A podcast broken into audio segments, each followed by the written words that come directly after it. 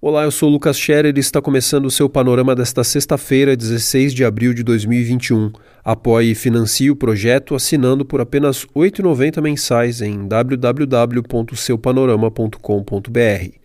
E antes de começar, não deixe de dar uma olhada na nossa edição especial de amanhã, sábado. O Panorama Analisa vai tratar das dificuldades impostas aos artistas durante a pandemia e a criatividade para lidar com o impacto do isolamento social para esses profissionais.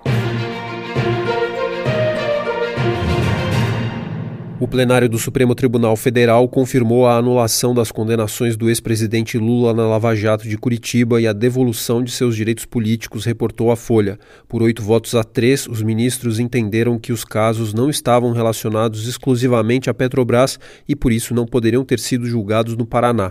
Lula foi considerado culpado no caso do triplex do Guarujá e do sítio de Atibaia. A corte ainda vai decidir se os processos serão remetidos para a Justiça Federal de Brasília ou de São Paulo. O novo diretor-geral da Polícia Federal anunciou a troca do superintendente da corporação no Amazonas.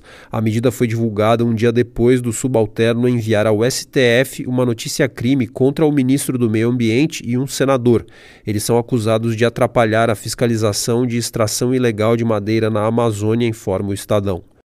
Falando em meio ambiente, hoje o presidente Jair Bolsonaro enviou carta ao presidente dos Estados Unidos pedindo ajuda financeira para cumprir metas de redução de desmatamento e de emissão de gases do efeito estufa estabelecidas no Acordo de Paris, explica o G1.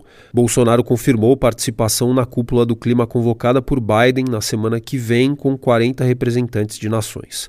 O presidente do Senado, Rodrigo Pacheco, leu os nomes dos 18 membros titulares e suplentes da CPI da Covid-19. Sete das 11 cadeiras serão ocupadas por independentes ou membros da oposição, uma derrota do Planalto que gostaria de ter aliados na presidência e na relatoria da comissão.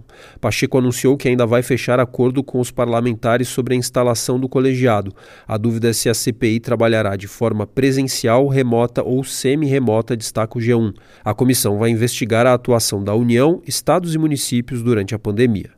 E o Brasil registrou o quarto maior número de mortes em um dia desde o início da pandemia. Foram 3.774 óbitos confirmados em 24 horas ontem. Com isso, o país chegou a 365.954 vidas perdidas, segundo dados do consórcio de veículos de imprensa divulgados pelo UOL. Enquanto isso, o país vacinou 12% da população, ou seja, mais de 25 milhões de brasileiros receberam ao menos uma dose de imunizante contra a doença, aponta o G1.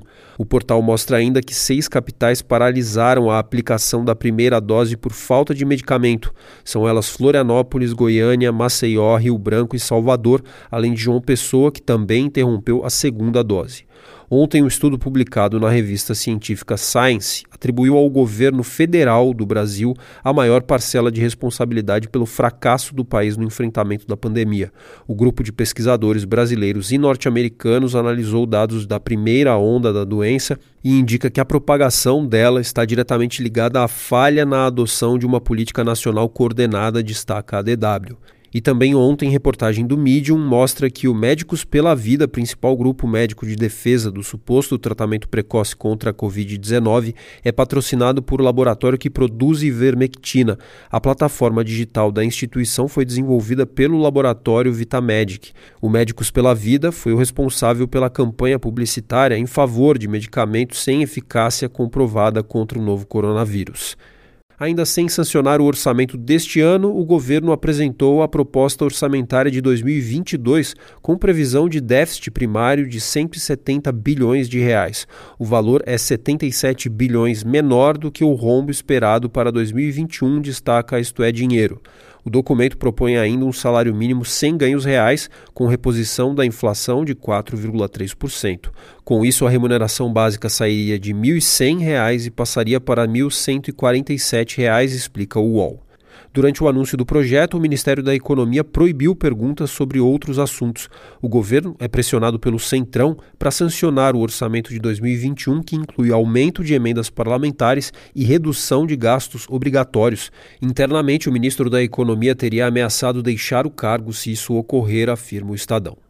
E a Petrobras anunciou novos aumentos de 3,75% no diesel e 2% na gasolina, valendo a partir de hoje nas refinarias. A medida vem depois de uma série curta de reduções e a companhia alega a necessidade de ajustar o valor aos patamares internacionais para evitar o risco de desabastecimento, aponta o valor. Pelo Brasil, no Rio Grande do Sul, especialistas e autoridades temem que o aumento de casos de Covid-19 na Argentina e no Uruguai ameacem a recuperação lenta do quadro no estado brasileiro, aponta a gaúcha ZH. Ontem, o Uruguai ficou no topo da lista mundial de novos casos por milhão de habitantes e foi o quarto em mortes por milhão. A Argentina foi o décimo segundo e vigésimo nono, respectivamente.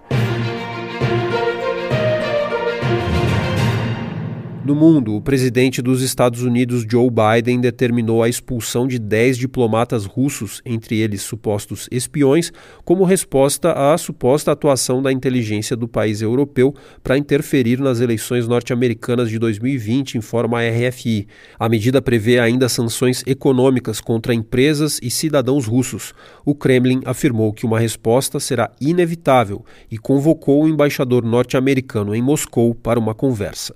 O Panorama é um serviço de curadoria de notícias que utiliza informações coletadas nos sites de veículos de comunicação consagrados em todo o mundo. Esteja bem informado e combata as fake news. Assine em seupanorama.com.br e tenha um bom dia.